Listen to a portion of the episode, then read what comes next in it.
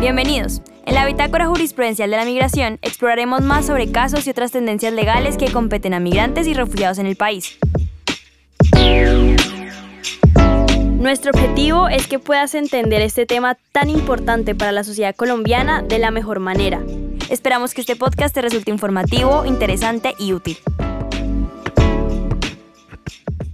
En el episodio de hoy hablaremos sobre los hechos del caso KYM versus Dinamarca, a partir del dictamen del Comité de los Derechos del Niño de las Naciones Unidas. El caso comienza con una mujer y su esposo cuando entraron a Dinamarca el 25 de septiembre de 2014, sin documentos de viaje válidos y cuatro días después de su llegada al país solicitaron asilo. Para el 5 de octubre del 2015, cuando la mujer estaba embarazada de seis meses, el Servicio de Migración rechazó su solicitud de asilo. Pese a haber expresado que no podía volver a Punlandia por temor a ser asesinada por su familia al haberse casado de manera secreta y contra voluntad familiar, además de ser devuelta a dicha región, su hija estaría en peligro de ser sometida a mutilación femenina pero un año después la Junta de Apelaciones desestimó el recurso de la mujer y ordenó su expulsión a Somalia. Pues según la entidad, los temores de la mujer respecto a las posibles represalias familiares por su unión matrimonial eran poco creíbles. Con respecto a la mutilación femenina, se argumentó que, según un informe del Servicio de Inmigración sobre la mutilación genital femenina de ese país, esta práctica estaba prohibida por la ley. Por lo anterior, la mujer presentó una denuncia ante el Comité de los Derechos del Niño argumentando que la expulsión de su hija a Somalia violaría varios artículos de la Convención sobre los Derechos del niño,